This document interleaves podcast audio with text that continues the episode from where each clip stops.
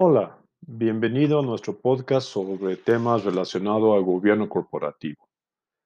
El tema de hoy, formalización del marco del gobierno corporativo, primer pilar. Hemos dicho en podcasts anteriores que existen básicamente tres grandes fases para la implementación de una buena práctica de gobierno corporativo. La fase 1 es la institucionalización del modelo de gobierno corporativo, que consiste básicamente en los protocolos familiares, en los operativos del Consejo de Administración, el plan de acción que debe de tener el Consejo de Administración. Este tema lo hablaremos con mayor detalle en futuros podcasts. La fase 2 es la operación y soporte del modelo de gobierno corporativo, que consiste en la implementación de buenas prácticas de gobierno corporativo, elaboración de informes y de otros eventos muy importantes. También en su momento lo comentaremos en otros podcasts con mayor detalle. Y luego existe la fase 3 para la madurez del modelo. Esta tercera fase se divide normalmente en determinar las tablas de facultades de cada ejecutivo, el código de ética, la elaboración del plan de sucesión, muy importante para darle seguridad a largo plazo a la organización, el diagnóstico de oportunidades y riesgos y sobre todo la elaboración de políticas corporativas y manuales de operación, así como la conducción de los colaboradores en cada proceso. Como recordarán en el podcast anterior, este es uno de los cinco pilares más importantes que evalúan las calificadoras de crédito. Analizaremos en este podcast la importancia en la elaboración de las políticas corporativas y manuales de operación, esto es, los manuales de conducta que deberían de tener todos los empleados para todos los procesos importantes y que son muy relevantes para evitar errores humanos, que pueden costar no solo multas y recargos, sino hasta en vidas humanas. Esto es, en procesos que hacen la diferencia de competir sin retrasos innecesarios y poder estar vigentes ante la competencia feroz que existe el día de hoy. Precisamente, empezar por este camino es crucial antes de negociar los protocolos familiares y sofisticar el modelo de gobierno corporativo.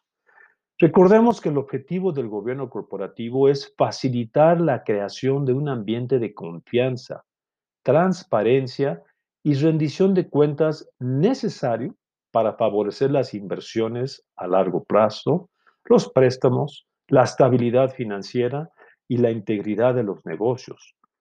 Todo ello va a contribuir a un crecimiento más sólido al desarrollo de sociedades mucho más inclusivas.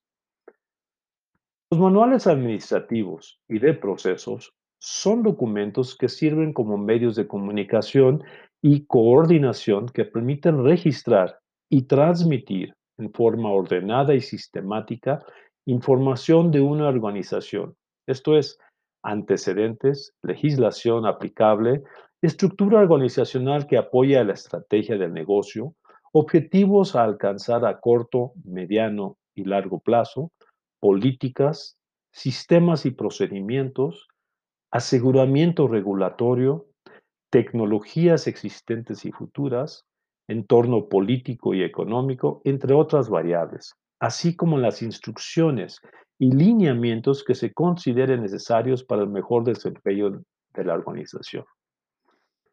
Los manuales son un instrumento importante en la administración, pues persiguen la mayor eficiencia y eficacia en la ejecución del trabajo asignado al personal para alcanzar los objetivos de cualquier empresa, así como la de las unidades administrativas que le constituyen, disminuyendo así los posibles errores humanos que podrían como ya hemos dicho, resultar en el mejor de los casos en multas y recargos, pero en el peor hasta en la muerte de algún colaborador o en la quiebra de la empresa.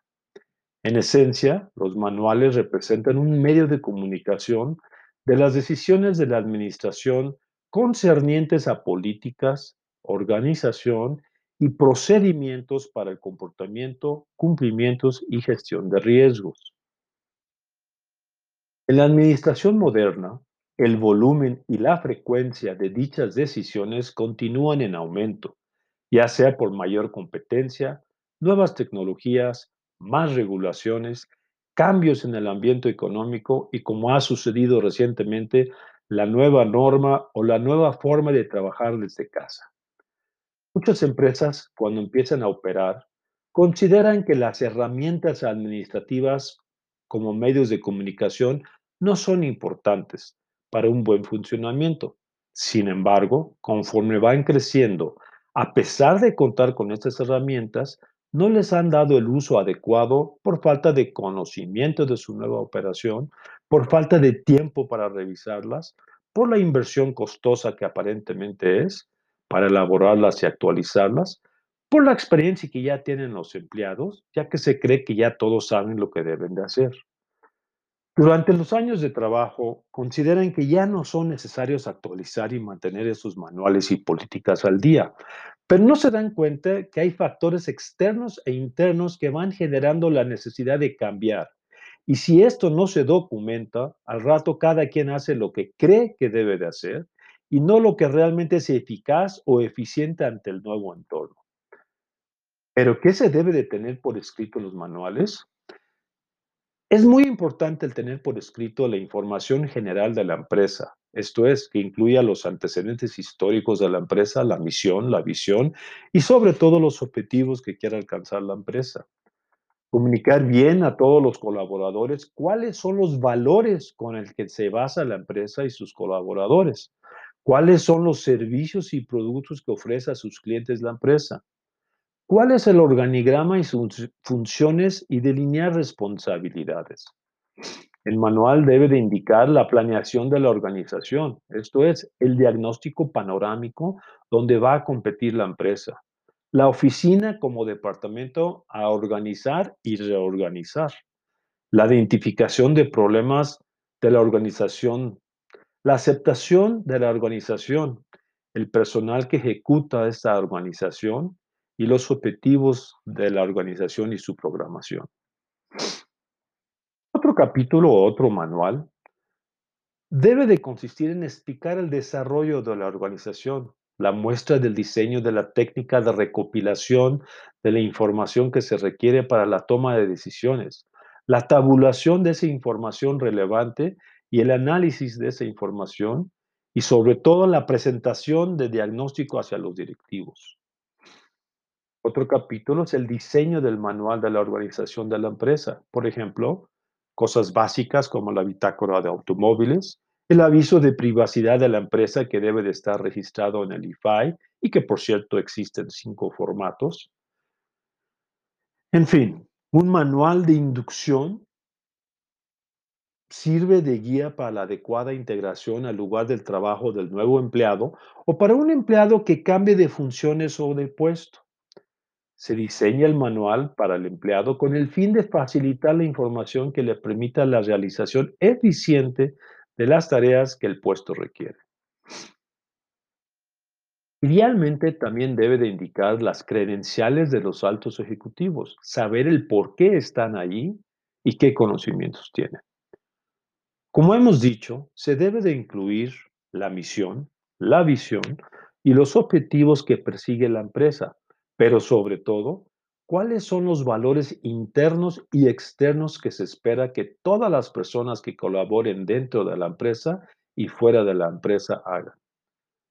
Por otro lado, la introducción de la empresa, cuáles son los servicios y productos, qué hace la empresa.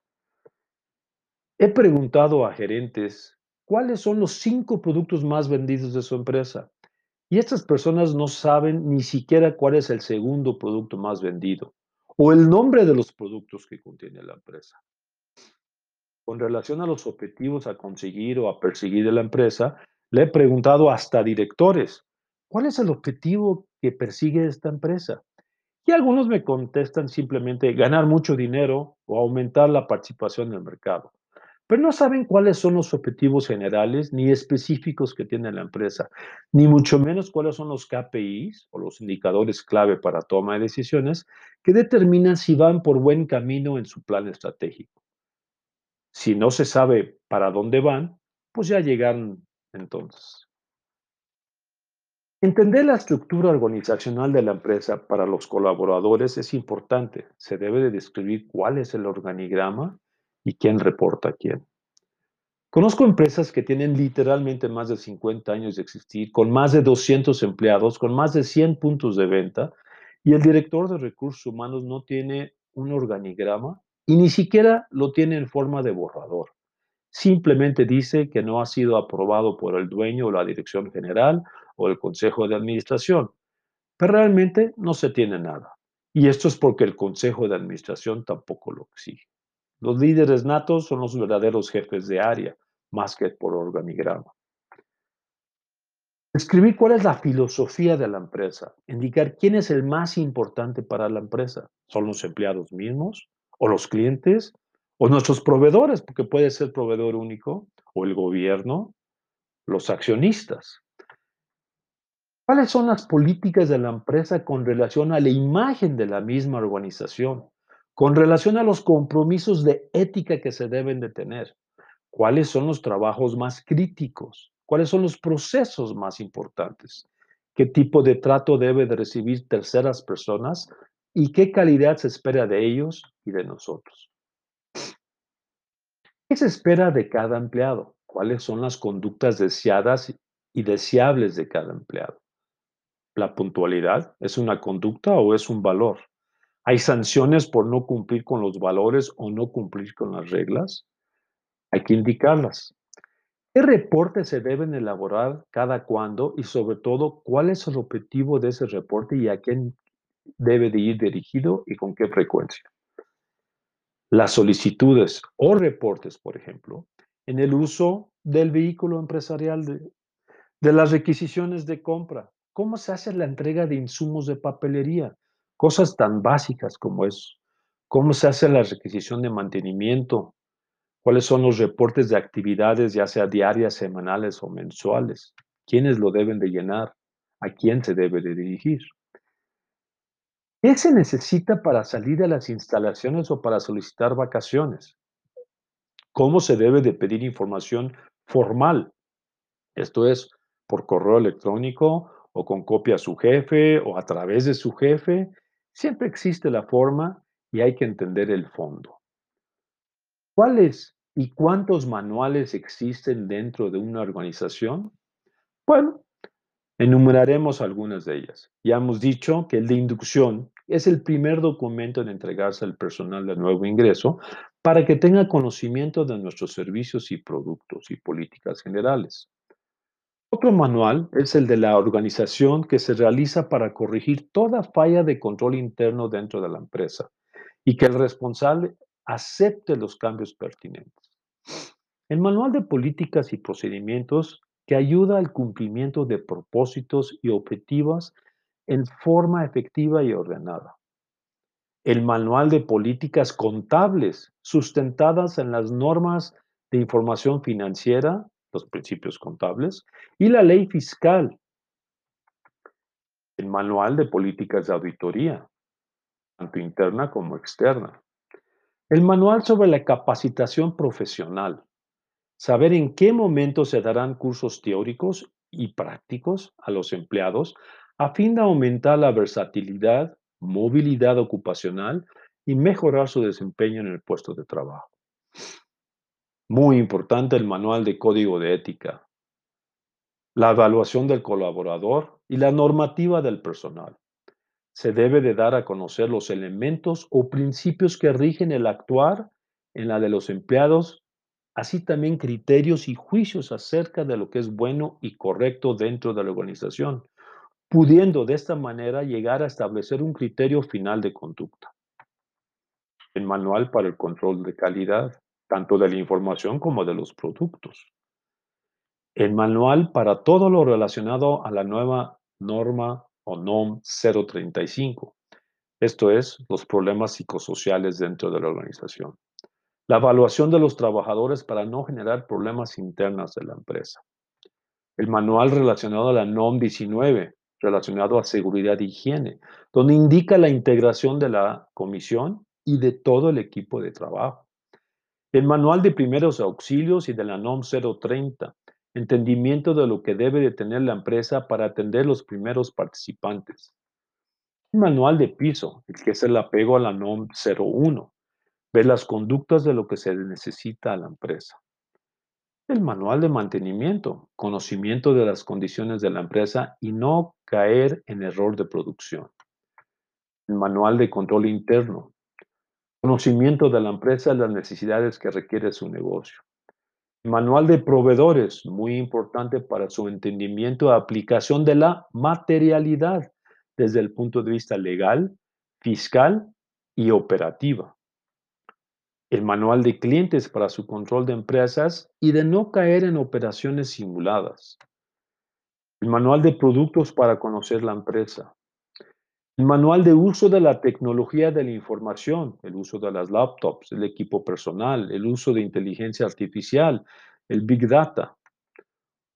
Por último, un documento del análisis de la empresa. Esto es un estudio y análisis de FODA, llamado fortalezas, oportunidades, debilidades y amenazas para que la empresa se evalúe tomando en cuenta aspectos internos y externos que inciden directamente en la empresa.